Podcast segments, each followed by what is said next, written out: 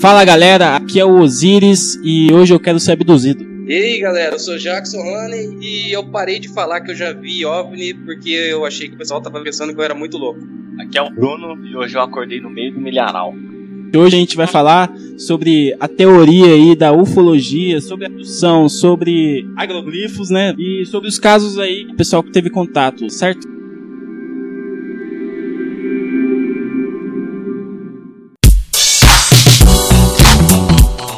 E antes de mais, a gente vai dar um recadinho pro pessoal que ainda não teve acesso ao podcast, né? E o pessoal que já teve acesso para também poder fazer o download. Aquele pessoal que não tem às vezes um tempo para poder ouvir em streaming pelo som de cloud, ele pode estar tá baixando um aplicativo no celular que se chama Sound Loader. Esse aplicativo só vai servir para você baixar o episódio que você quer. Você chega no aplicativo do SoundCloud, aperta em compartilhar, você clica no íconezinho do SoundLoader e já vai começar o download. Pelo PC é muito mais fácil. Você vai apertar nas opções lá do podcast que você escolher e vai estar tá lá a opção de baixar, é muito simples. E agora a gente começou a postar também, a gente abriu um canal no YouTube. Você que não tem um aplicativo do SoundCloud ou não gosta da plataforma, você vai no YouTube e digita lá Mendrix Cash e vai aparecer o nosso canal. É só você curtir, e se inscrever que a gente vai postar mais coisas, certo?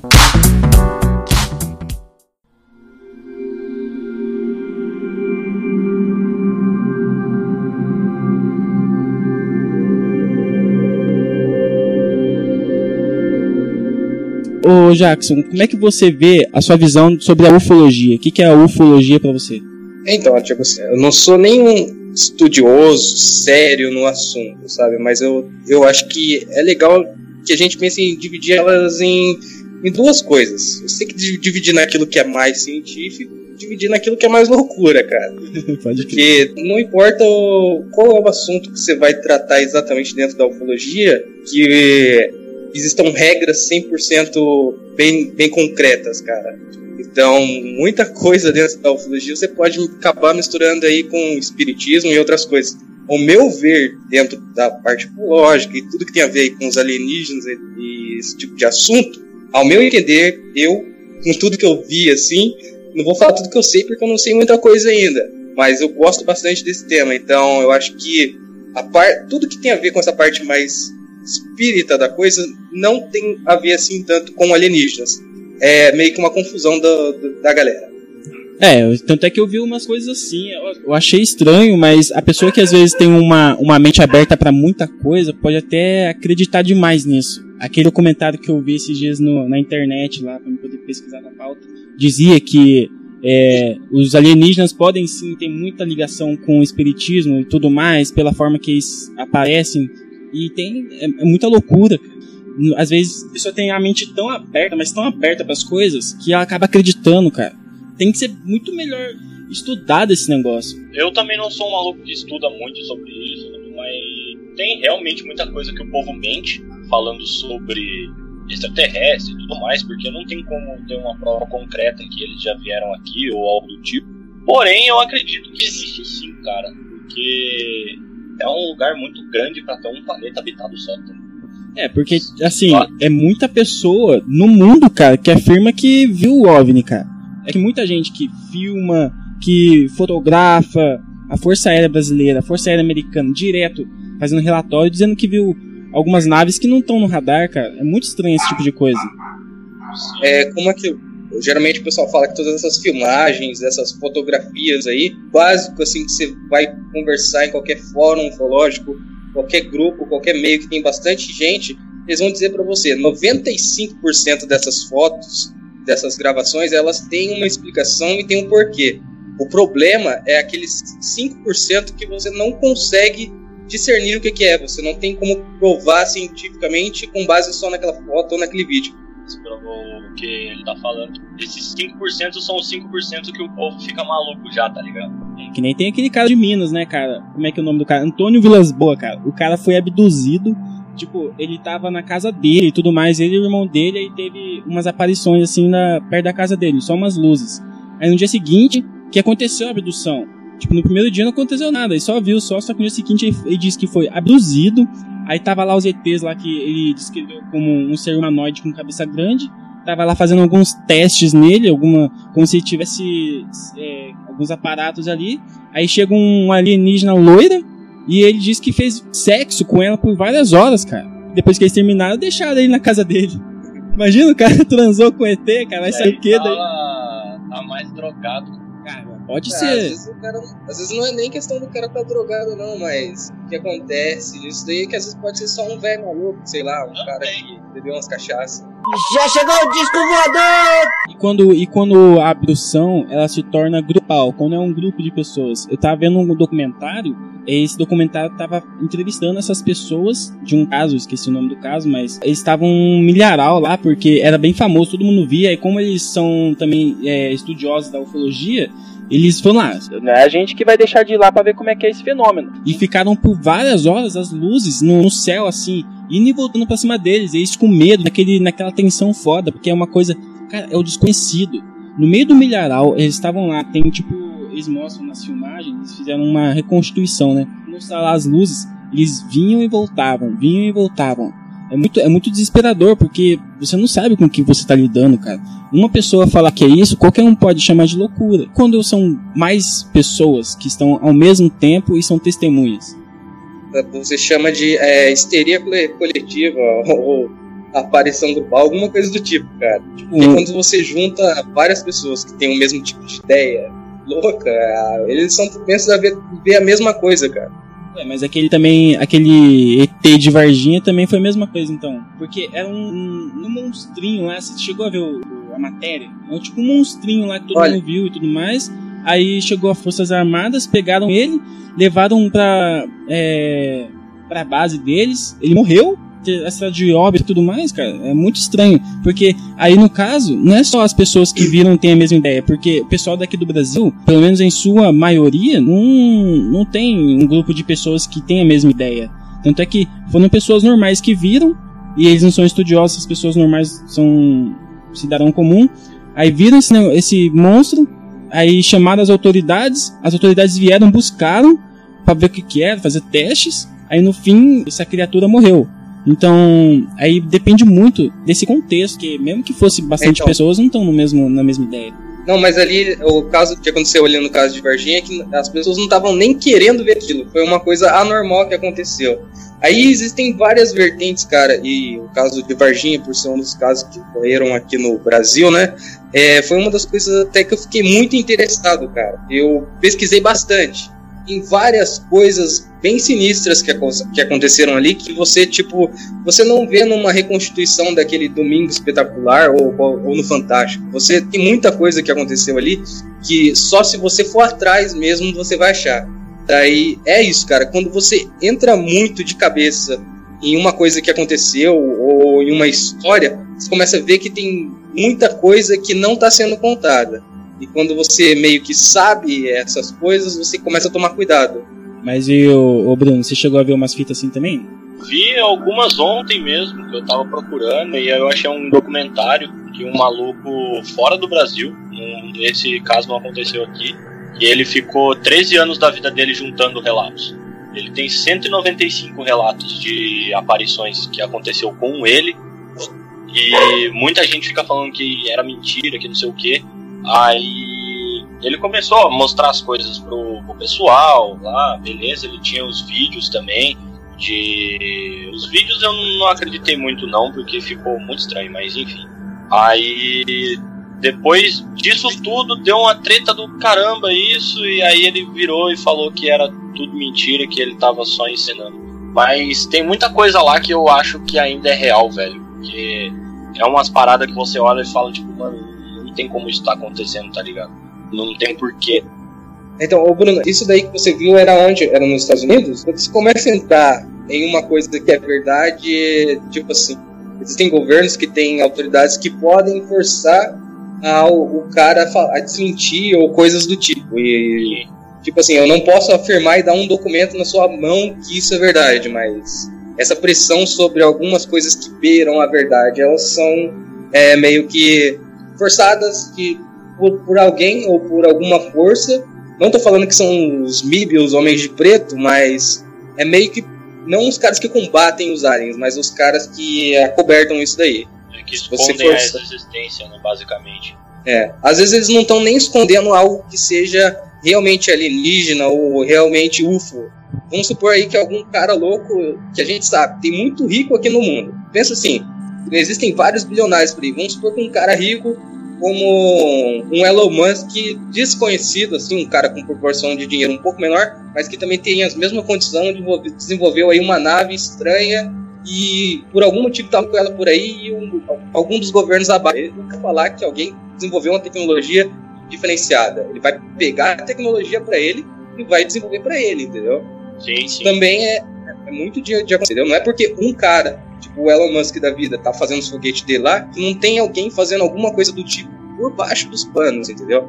É, na hora que ele fez a entrevista falando que ele tava mentindo e tudo mais, eu já imaginei que alguma coisa aconteceu por fora, tá ligado? Porque normalmente quando essas coisas acontecem, e lá nos Estados Unidos direto acontece isso, assim, muita.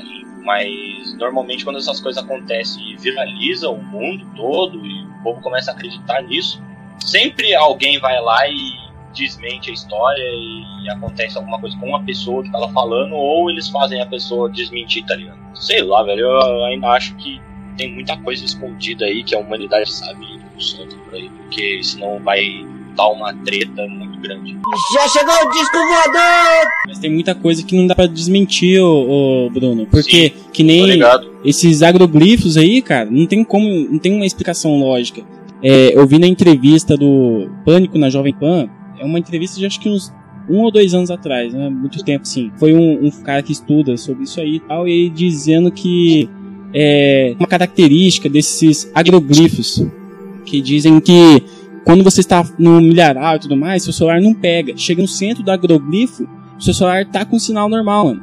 E é uma, uma coisa estranha. E fora que também a característica do da vegetação, ela não é quebrada, não fica quebrada, ela fica dobrada para baixo. Elas quando passam, não sei, não sei, uma coisa que o ET vai fazer, que não quebra, não tipo não não vai de, como se fosse uma mão. Se colocar uma mão num, num fio de cabelo e for para baixo ou se não num palito, você vai quebrar o palito. Ali não, ele, ele deitou a plantação, ele como se tivesse passado uma máquina sem quebrar, ele só passou por cima. Você entende? E fora que esses sinais também, esses desenhos são muito peculiares, cara. É muito difícil de uma pessoa fazer isso da noite pro dia, porque todos eles apareceram da noite pro dia. Não foi algo que foi de repente. Você entende? Às vezes só o tempo que a comunidade que mora em volta ou a pessoa que é dona do mineral vai perceber algum tempo depois. Tipo, às vezes não, realmente, para você falsificar não é tão complicado mesmo, cara. Esse ato ou isso que eles dizem da plantação não está quebrada ou alguma coisa do tipo, isso é relativo. Não é, não é. Eles- eu, vi, eu vi no documentário a comparação. Um pesquisador, ele tentou fazer. Ele mesmo fazer, não, vamos fazer, porque se a gente consegue, então quer dizer que é tudo mentira. Aí eles tentaram fazer de algum jeito, eles chegaram com especialistas aí, agrônomos e tudo mais, e falaram para dois caras só. Vocês têm até amanhã, da noite pro dia, então vocês têm até amanhã para fazer isso aí e com essas características. Aí eles fizeram, passaram a noite, aí no dia seguinte foram o- as testemunhas dos casos que são seriam verdadeiros e foram lá para comparar. Aí diz que em questão de tamanho e tudo mais, beleza. Só que a complexidade, porque no, é, geralmente eles são bem mais complexos, os círculos, os sinais e a forma da vegetação. Você entende? Uhum. É, então, mas se um cara quiser falsificar algo assim mesmo e assustar uma pequena população, ele consegue. Mas é isso que você está falando mesmo. Existem grandes feitos que não foram feitos aí por duas pessoas apenas, né? E é como as linhas de NASCAR, elas estão aí bem antes de, de muita gente pensar nessa coisa de alienígenas ou de OVNIs e essas coisas, e elas estão lá com aqueles desenhos sinistros que tem gente que fala que tem desenho de beija-flor, de camelo. Não sei se você já viu é, essa informação, mas não, não é algo assim que tenha sido feito naturalmente, sabe? Não é uma formação rochosa que tomou aquela forma. É algo feito proposital, né? Também depois que começou a ter esse tipo de sinal no Brasil, aí começou a fazer um monte. Aí que nem eu tava vendo o pessoal que é bem cético sobre o assunto diz, não, isso aí é muito fácil de fazer. Você pode fazer qualquer um. Aí eu tava vendo alguns clipes que o documentário passa sobre de várias imagens. E, cara, é muito difícil você fazer esse tipo de desenho do dia pra noite, mesmo que for bastante pessoas, cara. Porque à noite vai estar tudo escuro. E como é do dia pra noite, tem que ser tipo de surpresa. Então é algo que ninguém percebe. Não tem barulho, não tem rastro, não tem nada. Só aparece. Quando o cara vai lá, o agricultor vai lá pra ver, tá aconteceu. Então é muito difícil, tipo, de reunir pessoas que não fazem barulho para fazer um desenho específico sem muita luminosidade para não causar suspeita, porque além dele que mora lá, as pessoas vão passar por ali, ali por perto, entende? Vai ver, tipo, alguma luz estranha, barulho de pessoa usando maquinário de noite, depois chega a notícia, ah, aconteceu esses sinais estranhos. Ah, mas eu vi você tava fazendo lá, entendeu? Já chegou o disco voador! Uhum. Eu vi um caso aqui no Brasil, agora eu não vou me recordar o certo em que cidade que aconteceu, mas era de um, de um senhor, né? E no fundo da casa dele ele tinha um matagal, um matagal mesmo, esses matos comuns que tem em qualquer parte aqui do aqui de São Paulo. Uhum. E ele escutou um barulho durante a noite e ele não saiu para ver. Ele viu que teve algumas luzes bem fracas, teve um barulho de vento, mas ele não saiu para ver, porque se acontece um negócio desse sim, ou você tem medo ou você é muito burro pra ir lá ver, cara. A, a opção do cara foi não ir ver. Era três, tipo 3 horas da manhã, um negócio assim. No outro dia, quando ele foi ver, e chegou lá perto do, do terreno dele, onde estava todo esse, esse matagal, ele estava todo retorcido, dobrado. Tipo assim, também não era um tipo de mato que ou ele quebra ou ele dobra. Era um mato que realmente dobra. Só que o que era estranho é que essa parte do terreno dele, que era abraçada por esse mato, assim, digamos, em volta ela continuava como se fosse um, um descampado, sabe? Bastante. E só ali, próximo à casa dele, onde ele falou que viu aqueles feixes de luz, aquele som todo, estava realmente amassado. Aí foram os caras para medir a, se tinha alguma singularidade elétrica, alguma coisa que fez com que tivesse abaixado realmente aquele mato próximo à casa dele. Só que, tipo assim, o cara passou como desacreditado e uma testemunha só não, não, não servia, entendeu? Mas realmente, foram foi gente lá pesquisar e, na real, parecia como se uma vaca grande, tamanho da casa dele, tivesse deitado ali e foi embora. Pelo jeito que o mato, pô, tipo, ele não tinha uma forma exata, mas era muito estranho em relação ao mato que não, não tava normal ali. Foi como se alguma coisa realmente tivesse deitado de barriga e levantou ali, mas não tinha um desenho perfeito. Era como se fosse um pouso de alguma coisa, ou, ou se fosse algum vento, um vento ele ia deixar um rastro em toda a vegetação.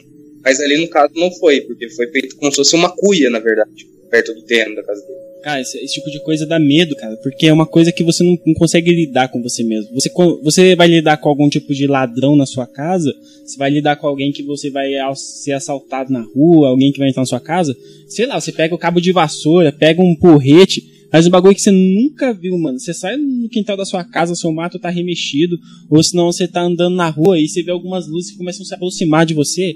Isso é muito louco, cara. Isso é uma coisa que é muito estranha. Eu tava uma, vendo. Boa parte da, hum. da humanidade tem um medo do desconhecido, assim, digamos. Porque não sabe o que é aquilo, o que, que vai fazer. Você vai ficar lá parado para ver o que acontece, você vai correr, você vai para cima, você vai fazer o quê? Não, não dá pra então, saber, tá ligado? Tem um colega de trabalho, tipo assim, colega não, ele não é da mesma empresa que eu, mas a gente trabalha juntos, assim, praticamente lado a lado. Ele tem, acho que, se não me engano, 57 anos. E na época que ele era jovem, que ele estava servindo no exército, eles foram fazer um treinamento.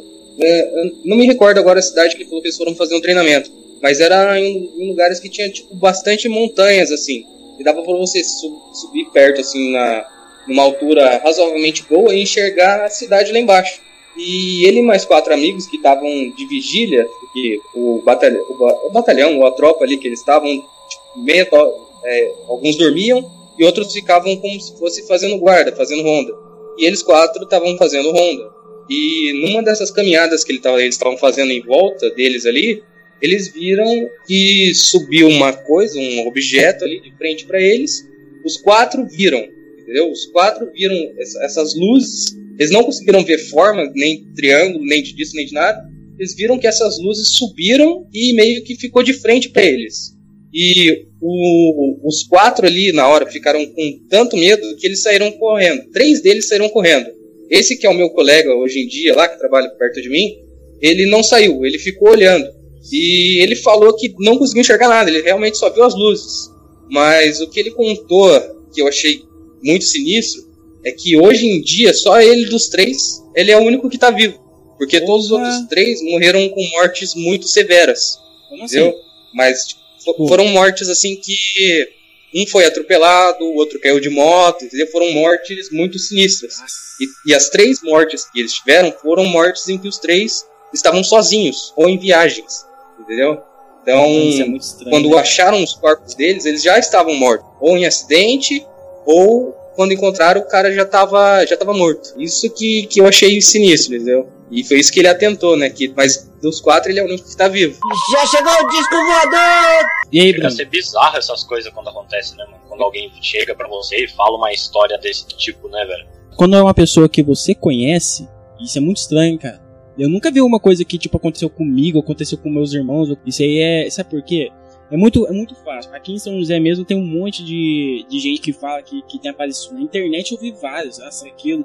Aí todo mundo fala isso, mas é mais por causa da, da base aqui da Força Aérea. Senão acho que não teria muito, não, cara. Esse tipo de coisa. Ô, Osiris, foi ano passado? Não, foi ano retrasado. Um cara que tem uma dessas DSLR, umas câmeras fodas de fotografia, fez um vídeo aqui em São José dos Campos de uma, de uma luz voando ali perto do banhado. E foi pra vanguarda, Turel, tudo. E ninguém explicou isso e deixaram quieto. Ah, eu lembrei disso. Se você, se você procurar, você vai achar informação sobre isso. Tipo, acho que é uma coisa aqui que acho que vocês não falaram ainda, mas a gente aqui é de São José dos Campos, então São José dos Campos tem a gente tem aqui o ITA, né? Temos aqui o Comando da Aeronáutica e até quando houve aquela operação, Tem a operação Embraer Prata, também. É, a Operação Prato. Então. Que pior que essa, essa Operação Prato aí, cara, é, complicado. Partir... como assim complicado? Você sabe de alguma coisa? Não. Não, vou saber coisa secreta. Eu sei o. Então, o é, é, o, que, o que dizem aí é que os caças saíram aqui de São José dos Campos e perseguiram aí, né, 21 OVNIs, cara. É, a informação 21. saiu daqui. A informação saiu daqui, mas isso aí quer dizer que eles entraram em contato com as bases vizinhas. informação nacional. Isso, isso, Nacional. isso. Mas isso aí, cara, tá vendo aqui, tipo, durou quatro meses a operação. Foram 20, tipo, 20 militares na, no céu correndo atrás de uns bagulho que não dá pra descrever. É um bagulho muito cabuloso, cara. Teve até um documentário no, no History sobre esse caso aí. É muito estranho. Do nada. Eu vi esse negócio ontem na internet, agora que vocês falaram do- dos caças aí, né? Eu, eu vi isso, cara, na época que isso, que, que isso apareceu no Fantástico, cara. Porque esse assunto meio de alienígena, eu, eu sou muito interessado nele desde criança, cara. Porque é uma coisa que eu sempre fui curioso pra saber. cara. Eu lembro dessa matéria, cara. Então aquilo na época foi sinistro. É, com certeza, né? Mas é aquilo, é uma coisa que, tipo, se você não gostar do assunto, ou se você tiver medo dele, você foge dele até. Pô, mas isso aí aconteceu, tipo, é bem antigo isso aí. Porque, o Jackson, é um bagulho que aconteceu lá pra 77, por aí, essas fitas. O negócio, cara, o, o- os registros mesmo foram divulgados só em 2008 do que aconteceu. Imagina só. 97 esse caso veio à tona porque foi nessa vez que eu vi, porque o general ele tinha se suicidado. Isso Com isso veio, com isso veio os, os relatos da operação inteira. Você ouviu falar do, do caso do voo da VASP? Eu lembro de alguma coisa bem antiga, se puder falar aí. É um caso muito foda, porque é, um, é onde você realmente não tem controle. São várias pessoas juntas dentro de um avião e acontece o seguinte, cara. Passageiros do voo 169 da VASP fazia da rota Fortaleza-São Paulo, de madrugada e tudo mais. Aí eu ouvi um... Do nada, foi muito espantoso. A mensagem do comandante Gerson, Gerson Maciel de Brito. Senhores passageiros, estamos observando possivelmente um objeto não identificado de grande luminosidade do lado esquerdo do avião. Imagina só, o cu tranca na hora, bicho. O que, que você vai fazer? Você vai olhar pro lado pra ver? Cara, imagina só de madrugada. Tem explorador lá fora. Você tá. Meu, se eu sou o capitão desse avião aí, primeiro que eu não vou falar isso pros passageiros, cara. o capitão tá muito louco. Imagina, você, fala. você causa um pânico dentro do avião, cara. Meu, É muito estranho, cara. Isso aí, o, o capitão, qual que é o nome do cara? O comandante, quer dizer, o Gerson Maciel de Brito. Imagina, Ele foi muito. agora foi imagina muito se só mole. uma trollada dele. Nossa, Falou, ah, os passageiros estão aqui dormindo. O que, que eu vou fazer? Acho que eu vou falar que tá tendo um, tá, tá tendo um OVNI aqui do lado. Ele Pra deixou- ver se esse pessoal estão realmente atentos. O cara deixou Tendo uma invasão 150. alienígena. Deixou 150 negros no na mão. Eu vou ser abduzido agora? Fudeu? Desgraça. Levou o avião junto. Só que nem aquilo, é, é normal em voos assim comerciais o raios atingirem avi- o avião, esse tipo de coisa. Tipo assim, é aquele clarão, não importa, o raio acertou o avião, o avião não vai cair por causa do raio. No máximo, todo mundo vai, vai ficar assustado e vai ter aquele clarão. Existem pessoas que, que, é, dizem que nesse momento são aí os aliens aí mexendo com, com um avião em pleno voo também, cara. Isso também é outra coisa a, a se atentar também, né? Já chegou o disco voador! Em 1986, a noite oficial dos OVNIs, cara, isso é muito estranho. Foi destaque em toda a imprensa brasileira até hoje, segue um mistério. Objetos voadores não identificados aparecem nas proximidades do aeroporto de São José dos Campos. Após confirmação no radar de São Paulo e em São Paulo e Brasília, um F-5E sai da base aérea de Santa Cruz, Rio de Janeiro, rumo a São José dos Campos. Cara, é muito estranho, cara. Eu tô achando que esse aqui, esse aqui é semelhante àquela operação do Não, é porque quando tem envolvimento da aeronáutica, geralmente os o centro de comando é aqui, cara. aconteceu um perto do outro. Um foi em 1970, final da década de 70, e o outro no final da década de 80. Não demorou muito não, cara. Mas é que nem eu falei pra você, é sempre onde tem uma base aérea. Porque é quando não tem base aérea, quem que fica retardado olhando pro céu lá, vamos ver as estrelas? Ninguém faz isso. Só quem percebe é os militares, porque eles têm o radar lá dos aviões. Os caras que estão lá na, na base da Força Aérea, eles têm que ficar de olho lá pra ver o tráfego aéreo, pra ninguém, nenhum avião bater um no outro, porque os comandantes são tudo cego, parece, né? Aí fica lá vendo lá no radar. Aí quando eles veem que tem alguma coisa estranha, que não tem identificação, tenta fazer contato nem nada, aí pronto. Aí chega lá o soldado, o soldado Pacheco, não sei o nome de qualquer soldado, vê aquilo tudo acontecendo e vai dar entrevista no jornal. Aí, Osiris, agora eu vou, vou levantar uma, uma teoria aqui, cara. Que, tipo assim, é, é difícil ver sendo falado por aí, mas é um raciocínio. Tenta acompanhar aí o que eu vou falar. Tipo assim, aqui em São José dos Campos a gente tem o nosso aeroporto. Desabilitado, mas a gente tem um aeroporto aqui, né? Um aeroporto que tem porte nacional para voos comerciais e tudo mais. Hoje em dia, a gente não tem mais isso. Por quê? Por que, que o aeroporto de São José não tá funcionando? Eu não sei também. É a maior, é uma, é uma das maiores cidades do interior de São Paulo, cara. A gente é polo de Petrobras, de Monsanto, GM, tem várias fábricas aqui. A gente tem porte para isso. A única coisa que voa daquele aeroporto ali é jatinho particular e sem contar que tem os heliportos da Embraer ali na verdade ali, ali próximo ali. Só isso. É, Agora voo comercial ali você não vê saindo mais. É, a única coisa, a única É, coisa que sai do CTA realmente são os voos que são missões da Força Aérea, voos particulares do- dos comandantes mesmo, que basicamente vão para outra base para fazer uma média, não sei o que eles vão fazer na outra base, mas na Embraer, por exemplo, eu nunca fui na Embraer, nunca entrei lá para ver como é que é que funcionava o esquema, cara. Não sei se funciona, se continua funcionando. Não, ali na Embraer, eu posso, eu posso assegurar porque ali eu já vi. Ali tem uma pista de pouso para jatinho particular, para jato particular. Também tem é, heliportos ali. Pra, é, geralmente para levar o, o próprio presidente, o vice-presidente. Como eu trabalho ali perto, eu sei qual que é a movimentação desses caras. Eu fiquei puto uma vez, cara. Eu tava, eu tava de serviço no dia, que eu já fui militar já. Eu tava de serviço no dia lá e tal. Aí, serviço não. Eu tava no expediente normal, eu ia embora pra casa e teve uma missão de última hora. Diz que o presidente, em exercício, ele ia passar em São José dos Campos pra pegar um outro avião pra ir pro litoral. Não, ele ia chegar de avião, ia pegar um helicóptero, agora sim, lembrei. Ele che- ia chegar de avião, pegar um helicóptero. Cara, o avião que ele chegou, esse presidente em exercício, nessa época, chegou, cara, num avião gigante, cara. Nem lembro qual era o modelo. Mas ele chegou, cara, eu fiquei, eu cheguei pra, no aeroporto, acho que era umas 7 horas da noite, 8 horas. E tava ventando, porque lá é um lugar aberto, tava ventando pra caramba, cara. Foi a pior missão que eu já tive. Não por causa do presidente, foi por causa da minha situação. Eu tava numa puta, tava fazendo nada, tava de cone lá, tá ligado? Tava só olhando no movimento, esperando o presidente chegar, descer do avião, pegar o helicóptero, subir no helicóptero e ir pro litoral. A gente teve que esperar ele voltar, chegou do helicóptero, chegou com o helicóptero, desceu, pegou o avião e foi embora. Tipo, a gente se viu como uma rodoviária e fora que a gente que tava lá de missão no dia ficou só ali parado assim, olhando o movimento, cara. E com frio. Porra. Eu fico puto, cara. Mas é- essa movimentação que tem em torno aí do, do ITA, do Comando Aeronáutica e da Embraer é, são, são coisas muito sinistras, cara. Porque o meu trabalho é próximo a um dos portões principais ali da Embraer.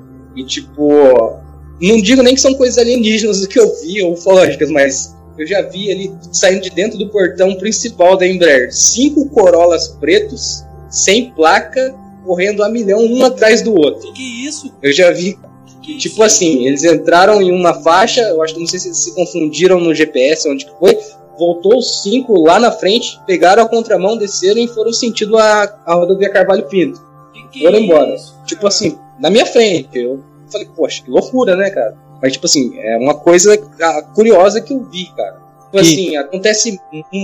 Tem coisas acontecendo que você não sabe, cara. O pessoal até entendeu, eu fiquei impressionado, porque eu não tô impressionado com o, o carro ser preto, sem placa, mas eu tô impressionado que é o seguinte, cara. Geralmente, se, se fosse um carro que seria uma viatura militar ou se não algum carro do governo, sempre tem placas. É uma placa que não está escrito o nome da cidade, geralmente é o nome do país e, tudo, e, e, o registro. Só que sem placa, cara, é muito estranho, cara. É o que? O não, FBI? É... Vai ser... Primeiro eu achei estranho por ser cinco carros. Primeiro passou um, aí depois passou o segundo e passou o terceiro. Eu falei, caraca, três carros iguais, o mesmo modelo, cara. Aí veio o quarto carro, aí eu olhei assim, todos eles sem, sem marcação nas placas, aí passou o quinto, e lá na frente eles fizeram retorno, tipo, na mesma mão, pegaram contramão, foram sentido Carvalho Pinto. Eu, eu falei, nossa, o que que esses caras que estão dentro desse carro estão correndo tanto e estão indo, então, indo juntos para algum lugar, cara? É, de novo, não tô querendo dizer que são os homens de preto, mas existem coisas aí que a gente não tá sabendo, cara, entendeu? E eu acho que se a gente não tá sabendo é porque a gente não pode saber mesmo. Aquela área 51 é, também é muito estranho. Entra aquele negócio que eu disse, né? Tipo, tem coisas que o povo esconde, porque senão vai dar um fuzuê entre a sociedade aí que vai virar um inferno, mano. Porque é, uns sim. vão colocar religião no meio também, outros vão falar que é ciência, outros vão falar que é alguma coisa, não sei o que, e aí vai dar um fuzuê muito grande. Já chegou o disco voador! É igual aquilo que quando aconteceu o caso de Varginha que a gente comentou lá no começo, cara. Tem gente que foram aí duas criaturas, uma criatura, três criaturas. Eu, pelo tanto que eu pesquisei sobre esse caso, cara, foram quatro criaturas, entendeu? E uma delas apareceu na, nas mediações lá de um parque ecológico. Uma funcionária de lá viu a criatura lá dentro. Ela não conseguiu localizar mais a criatura e não houve relato se essa criatura foi capturada. As outras, realmente, uma foi levada para a USP para ser analisada. Essa que foi levada para a USP foi levada viva. Uma das outras já foi encontrada morta no local e uma foi morta pelo, pelo próprio pessoal de lá. A polícia comum de lá, a polícia de lá matou essa criatura, mas uma que chegou agonizando, que foi parar na, na USP, ela foi buscada, da, levada de dentro da USP por militares que não eram brasileiros. Eles vieram de fora. O relato que eu li é que dizia que quando a criatura chegou na, na USP, é, imediatamente o Heitor de lá entrou em contato com a autoridade. Essa autoridade já falou que eram para fazer o possível para manter essa criatura viva e que iriam vir buscar ela. E quando veio, veio realmente uns agentes dos Estados Unidos desceram aí, vieram em comboio, em, eh, em ajuda aí, né, com o exército do Brasil, levaram a criatura, levaram para o aeroporto e levaram para o exterior. Essa criatura viva ela não chegou nem a ficar no Brasil.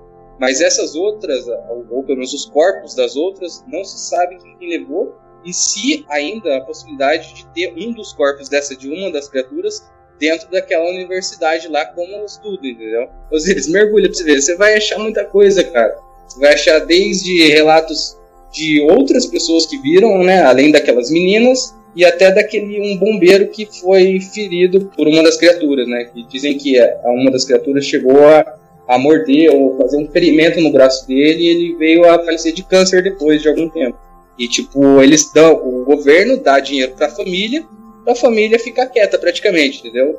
Mas e você acha que, ao meu ver, de tudo que existe a em termos de abdução, você... é porque quando eu penso nessa coisa de alienígena, a, a minha mente ela abraça tudo que vem de fora, assim, cara.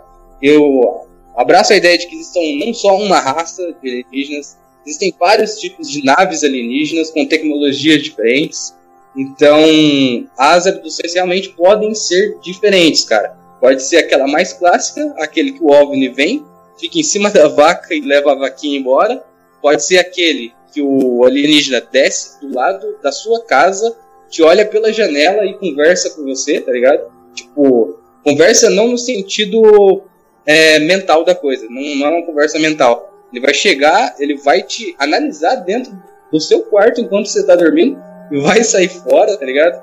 Esse, esse é o meu pensamento.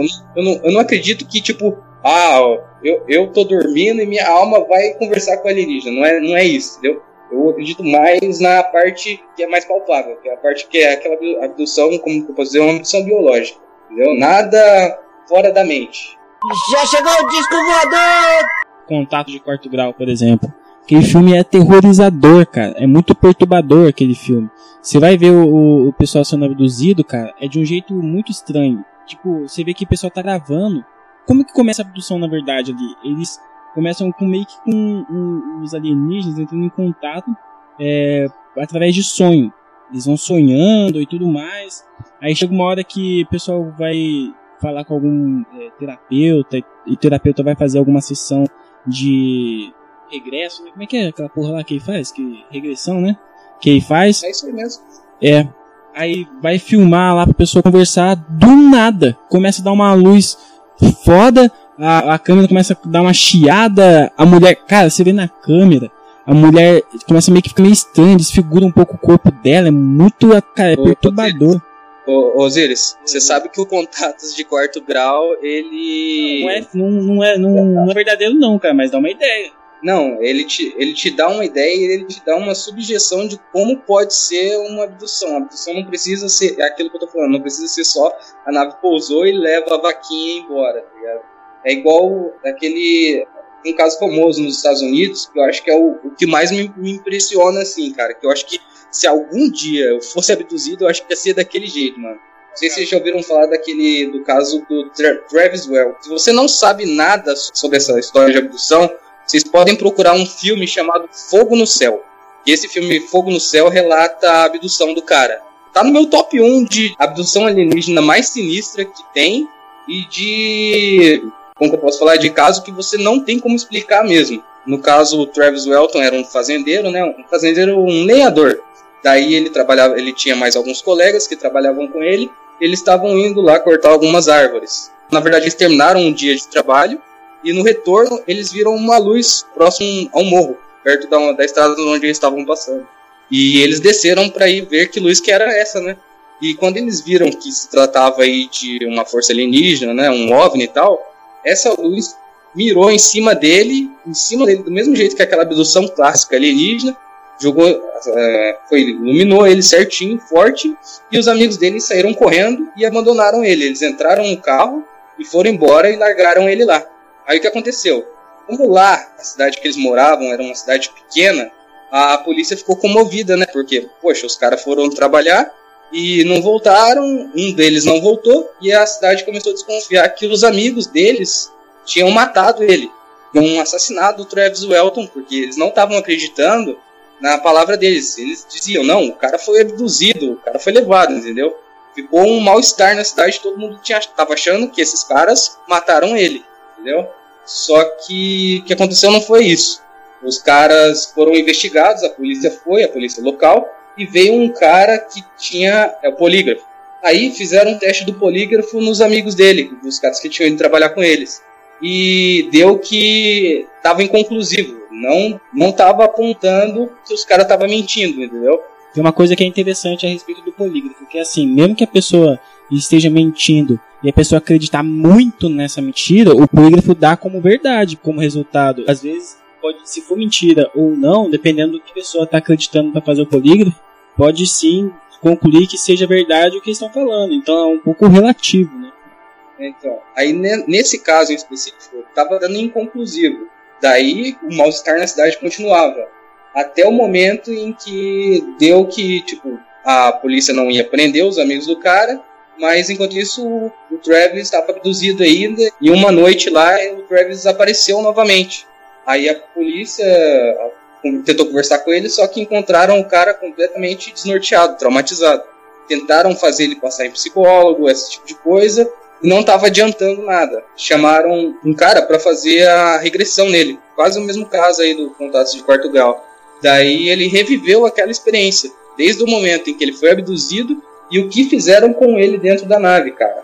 Tanto, tipo, quando você vê o relato, a, a parte escrita e você assiste aquele filme ou também o documentário, tem vários documentários que mostram aí esse caso, é incrível, cara, porque é uma riqueza de detalhe e é uma coisa, como eu posso dizer, é uma missão completamente. O alienígena chega e chega, pega o cara para estudar, para cortar, para esfaquear, para ver o, que, como que funciona e depois rala peito. É uma coisa meramente biológica ali, o alienígena saber como que é a espécie humana, praticamente. E nessa história aí do Travis, cara, colocaram ele próprio depois no teste do polígrafo.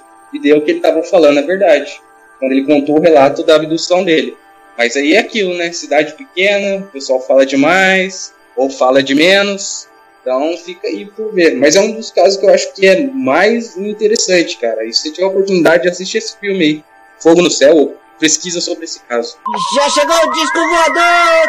Eu tava vendo um documentário daquele maluco lá que eu citei no começo, que ele ficou 13 anos juntando relatos sobre essas coisas. Ele ficou com 195 relatos. Nossa, velho, o cara tem muita coisa e, tipo, às vezes a mulher dele tava falando que às vezes ele acordava de, de noite sozinho e começava a escrever umas paradas no papel, tudo escuro, tá ligado? Tava tudo escuro e ele Nossa. tava lá escrevendo um monte de coisa no papel. Parece comigo, não? É que eu me. Às vezes eu faço isso. É, o cara fica anotando as coisas. Anotando. Ó, cuidado, você foi abduzido e não tá sabendo. Não, é, esse é o problema. Se eu fui abduzido, eu não lembro. É esse que tá sendo o problema. Se eu fosse abduzido e lembrasse, eu ia com certeza estar mais feliz.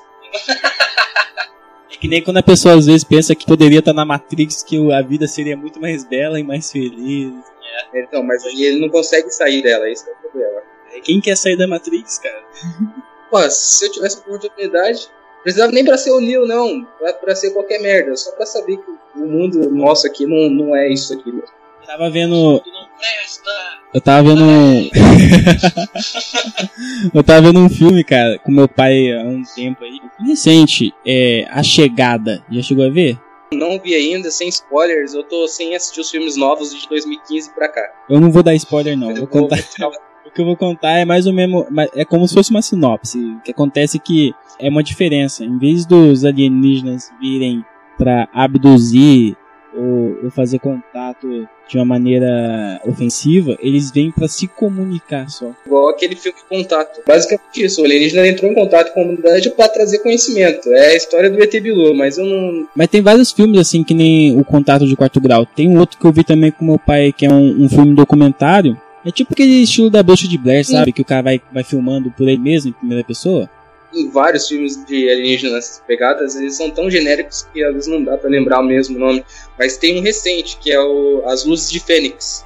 Saiu esse ano aí. Ah, é? Vocês viram isso? Eu não vi, eu não vi. Também é baseado em, em fatos reais, né? De avistamentos de OVNIs que aconteceram. É recente, ele saiu no final do ano passado, agora, no, agora a versão no, chegou dublada no Brasil, agora no começo do ano. E os Sinais, você chegou a assistir Sinais? Não. Né? Sinais é suave, ele é um filme sobre religião. Ele não é um tanto, tipo, uma aparência um pouco mais agressiva do que um filme de alienígena normal? Porque um filme de alienígena não. normal não aparece um ET na tua cara, assim, querendo fazer alguma coisa. É aquilo, depende de quão maluco você é por esse assunto, cara. Eu acho que é porque comigo eu sou bastante aficionado e eu fico caçando realmente filmes de alienígenas, então eu já vi alguns bem sinistros. Os Sinais também aí tá num dos meus tops filmes de alienígenas preferidos, mas ele é um filme mais sobre fé do que sobre alienígenas. Você tem ali alguns passos, né? Você tem os Sinais no Milharal, você tem algumas cenas ali de terror e que você não vê no filme comum, cara. Exemplo, aquela hora que o, que o Mel Gibson entra no milharal e vê o pé do alienígena. Só aquilo já faz você se borrar. Exatamente. Entendeu? Esse filme tem algum, alguns momentos que, tipo, Mel Gibson tá olhando pra. Eu não lembro o nome do personagem, só lembro o nome do Mel Gibson, velho. O personagem devia se chamar Mel Gibson, porque ninguém vai lembrar Mel o nome Gibson. do personagem. É, ele tá vendo, ele tá conversando com a filha dele antes dela dormir, ele olha pela janela e só o fato dele olhar pela janela, tá aquela silhueta em cima do telhado, mano, aquilo é sinistro é uma coisa que qualquer pessoa normal consegue se pôr naquela situação. Aí imagina, você vai uma de louco, sair correndo em volta da sua casa de noite, escutando barulho de coisa correndo em cima do telhado da sua casa. Mas é aquilo, na minha opinião, os sinais é, é tá mais para ser um filme de fé do que sobre alienígenas, mas ele realmente impressiona tanto cara que tem uma, uma religião, né? No caso ali, não sei qual religião específica era dele no, naquele filme, mas acho que é alguma que ele era bem próximo à religião católica, né? Ele era ex-padre. É, ele era um padre ou alguma coisa que se afastou ali da, da religião depois que a esposa dele morreu, né? Isso. Por uma conveniência, né? Depois que o diretor do filme matou ela. Aí o cara perdeu a fé, né? Mas ele não. se ele fosse um cara que acreditasse só em coincidências, ele não ia recuperar a fé dele, mas como ele acredita em Deus sobre tudo ali naquele filme, aí ele volta a acreditar, né, que o pulmão do filho dele, não, pelo amor, né, todo mundo assistiu esse filme, né? Eu Ah, assisti. eu não assisti, eu só ouvi falar. Mas eu ouvi falar tanto que acho que eu já sei quase tudo. Então, É uma, é uma das partes do tema lá do filme do Todo Mundo em Pânico, lá, 4. então Eu tô ligado nisso. Foi uma da Só não hora. assisti o filme. Já chegou o disco voador! Tem um filme também que é religioso, que trata. É bem religiosão mesmo, cara. Só que também fala sobre alienígena ao mesmo tempo. É mais ou menos esse teor. Aí que pega também aquele negócio que eu comentei uma vez já também, que tem hora em que a pessoa acredita que esse estudo aí da pessoa tá acreditando bastante alienígena, pode também estar bem com o pé também com o espiritismo, que geralmente quem não acredita em alienígena são as pessoas ou são muito ligadas à religião que elas se apegam, ou senão quando a pessoa é muito ligado à tecnologia e se for acreditar em alienígena, vai acabar acreditando em religião também.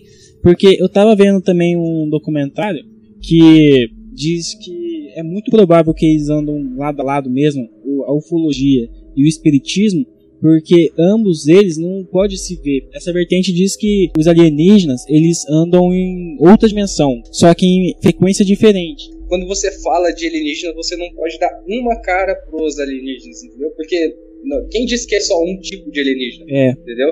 É porque o ser humano é todo ser humano que fora daqui todos os alienígenas são iguais. Se existem várias espécies de alienígenas, pode tá, é isso, mas cada pessoa que presenciou algum tipo de aparição, ela vai acreditar naquilo que tá vendo. Esse tipo de gente que é espírita e também é ufologia, eles acreditam que o alienígena, eles na verdade eles têm a forma tipo meio que estão em outra frequência, então quando eles estão é, navegando pelo multiverso e eles acabam se sei lá, ancorando em algum tipo de lugar, que vem as aparições e tudo mais. Mas tem um planeta aí que é em forma gasosa, acho que é Júpiter. Só que, tipo, eles dizem que realmente tem vida morando lá, que seriam alienígenas, só que eles na forma gasosa. Então, também tem uma outra que diz, esses espíritas, ufólogos também, que os alienígenas, eles são da mesma espécie que a gente, só que mais avançado em questão de inteligência e tecnologia. Imagina só, a gente da mesma espécie que alienígenas, só que os caras são mais avançados. Isso é muito estranho. E que diz que eles sempre fazem contato com a gente para ensinar a chegar a esse patamar de inteligência, a esse patamar de tecnologia que não estão aqui para guerrear com a gente, né? Como todo mundo fica falando, né? tudo depende muito, cara. Tem gente que vem pra guerra e tem gente que vem pra não. É que nem aquele médium famoso que teve no Brasil aqui, né, o Chico Xavier. Ele conversava com um espírito que conhecia os alienígenas, né? Ele sabia várias espécies Exato. de alienígenas e ele dizia também lá que quando Hitler morreu, ele foi parar lá em Plutão, cara. Entendeu? Então, é que do mesmo jeito que se tem um alienígena gasoso em Júpiter, Hitler, o Chico Xavier, tá lá em Plutão sofrendo e sendo treinado pelo espírito de alguém, cara. Já chegou o disco voador! É muita coisa que o pessoal fala. Eles falam de alienígena que pode ser de uma maneira e alienígena que são de outra maneira. E são todos é, estudantes da ufologia, são todos que estudaram e dão palestras, mas falam de uma maneira diferente. É que nem você vai, falar, vai ser professor de matemática ou professor de química, só que cada um fala uma fórmula diferente para chegar a um resultado que basicamente devia ser o mesmo. É que nem, é que nem aquilo, cara. Eu, pelo jeito que eu, eu vejo esse assunto, eu não encaro tanto essa parte é, de espírito alienígena ou essas, essas coisas do tipo como uma grande verdade. Porque aquilo, eu não sou tão ligado a uma fé, uma religião, muito menos a espírita. Nada contra quem é, mas todo lugar, todo nicho tem um bando de maluco, cara. E a minha parte maluca é que foca em tentar descobrir aquilo que é mais próximo da verdade. Porque, poxa, se eu men- mentalizar, por exemplo, vou estar conversando com um alienígena. Igual tem uma mulher, cara, não vou lembrar o nome dela, mas é uma, uma gringa e uma americana pra fora, que ela fala que consegue induzir o paciente dela a conversar com as outras, as outras vidas da, da pessoa. E no caso, às vezes, as outras vidas dessa pessoa eram um alienígena. Então, e também eu não me- nem me proponho a isso também. Me proporia mais a pegar um telescópio e ficar olhando pra cima do que olhar pra da cabeça de hipnose de alguém e tentar achar um alien, cara. Se o alien tá em algum lugar, não é na cabeça de ninguém, não. A menos que seja um alien que realmente entrou dentro da cabeça de alguém, mas isso é outra coisa, né? É porque tem gente que, que nem vai para fazer, que nem é um filme, né? Vai fazer terapia, aí o terapeuta acaba ou convencendo de que os aliens existem, ou tirando da sua cabeça esse tipo de coisa. Quando eles fazem a regressão para ver como é que aconteceu os sonhos e tudo mais, é uma coisa meio aplicada para você a pessoa acreditar muito, mas também não, às vezes não é tão saudável a pessoa ser cética, porque senão você para de acreditar em tanta coisa, cara. Você só vai viver a sua vida a partir de coelhinho da Páscoa. E coelhinho da Páscoa é, é aquele papo, né, mais infantil assim. Mas tem É, o que eu quis dizer é que tipo vai, vai viver a sua vida não acreditando em nada que você cresceu. É que nem uma pessoa que fala que é ateu, uma pessoa que não acredita que não acredita tipo nem em algo que seja apenas você e o que a vida te mostrou está nos seus olhos. É tipo São Tomé, só acredito vendo. é, é religioso, Ozzy? Eu, eu não sou religioso não, cara. Não sou não. Só tô querendo dizer que não é tão saudável você parar de acreditar muito nas coisas ou você nem menos procurar saber. Tem gente que para de acreditar sem saber. Cara que vira, eu não tenho nada contra o cara que é ateu ou o cara que não é ateu. Eu tô querendo dizer que tipo tem cara que fala que é ateu, vai lá e fala: "Não, eu sou ateu, não acredito em nada". Mas poxa, é por quê? E a pessoa não tem uma resposta. Se a pessoa às vezes lê alguma Bíblia, lê al- algum livro de alguma religião aí que seja, eu tenho certeza que a pessoa às vezes o coraçãozinho dessa pessoa vai mudar. Mas se a pessoa realmente achar que não acredita em nada, tudo bem. Eu só quero dizer que às vezes se a pessoa tem um pouco mais de conhecimento e manter o, o- a sua ideologia, ela vai deixar de ser tão cética. Ela não vai virar uma pessoa snob, você entende? Uma pessoa que você comenta, pô, eu tava vendo um artigo lá sobre alienígena, aí vem essa pessoa e fala, pô, alienígena, cara. Tipo, meio assim, não custa nada às vezes eu deixar de ser um pouquinho cético. Pô, eu vi um artigo sobre alienígena. Caramba, é da hora? Como é que é esse artigo? Pelo menos, sabe, ser menos chato. Menos chato ou pelo menos mais mente aberta, né? Mas é aquilo, Isso. é, a, men- a mente pode ser aberta até um certo ponto. Depois que você abre ela demais, não tem volta. Aí viram os loucos lá que, que foram abduzidos, né? E vi- viram aqueles caras que vão para o topo do prédio ficar assinando pro alienígena, achando que vai ser abduzido. Não é bem assim, né? Sempre imaginei quando eu vi o filme do, do MIB, de quando viesse os alienígenas, cara, eu fosse um agente do MIB e tivesse chegado na. No momento em que eu fosse me aposentar, não sei como é que é a aposentadoria dos homens de preto, mas que eu, tipo, eu, eu seria tipo aqueles loucos saem gritando: Oh, tomem cuidado, os aliens estão entre nós, os aliens estão entre nós. Eu faria isso, cara, se Ah. foda. Mas a, a aposentadoria deles é eles apagar a memória e viver feliz pra sempre. Não, só que aí que tá. Aí, eu lembro disso aí. Aí que vem a jogada. Deixa a aposentadoria que apaga a memória de todos os alienígenas e volta. Antes disso, configuro aquele aparelho desfibrilador, né? Como é que é? Acho que é isso, né? Não, não é desfibrilador, não. É essa outra porra. coisa. É, Não lembro. viajando, viajei.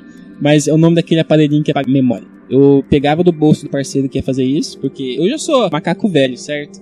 Eu vou lá, configuro, o cara vem pra apagar a memória, dou uma fingida, sabe? E depois eu pego minha caixinha de bugiganga e vou embora, acabou. Só que aí também eu vou começar a dar entrevista, vou falar na rua, correr na rua, vou me dar de louco. Alguém vai ter que saber que tem alienígena nesse mundo. Isso, tem gente, existem pessoas mesmo que tentam aí provar que algumas coisas são verdade, mas é aquilo, os caras vão abafar também. Os caras não vão deixar um cara, tipo, um mega coronel do exército falar assim, ah, não, realmente, eu persegui uns alienígenas com meu jato, derrubei na floresta amazônica e a gente tá estudando eles agora. É, Não, não, os eles nunca vão deixar um cara falar uma coisa do tipo. Mas tem os artigos ainda falando dos caras, tem as entrevistas dos caras falando. Porque. Tem os artigos, tem, tem as entrevistas, mas você tem que procurar pra achar, não é tipo o William Bonner falou. É, gente, boa noite. Documentário. muito. Não tem isso ainda. Ô, Jackson, mas tem documentário. Muito, a gente está sendo atacado. Não, tipo, não, vai, não, vai, não vai ter esse momento aí. Ninguém né? vai- nin- muito, Não, vai ninguém ter. vai estar com uma câmera e falar muito. que tá sendo atacado. Que tipo, eu tô querendo dizer que nem. Tem documentário. No documentário são pessoas que são as pessoas contando as suas histórias. Se fosse, tipo, essas pessoas que nem eu vi no documentário dizendo que que estavam em grupo no milharal e as luzes vinham e voltavam, vinham e voltavam. Essas pessoas aí, cara, são pessoas que viveram isso aí. São pessoas que não. que elas fizeram um documentário e ninguém se importou, cara. Imagina só, se for tipo, mesmo que for um coronel, aí é diferente se a pessoa chegar e falar, não. Vamos lá, vamos lá na minha casa, lá que tem uma alienígena lá em casa. Vamos lá. É diferente, cara. Eu vou te contar uma coisa muito louca. Né, vem cá, vem cá, vem cá, vou te dar uma balinha. Um alienígena pendurado no teto.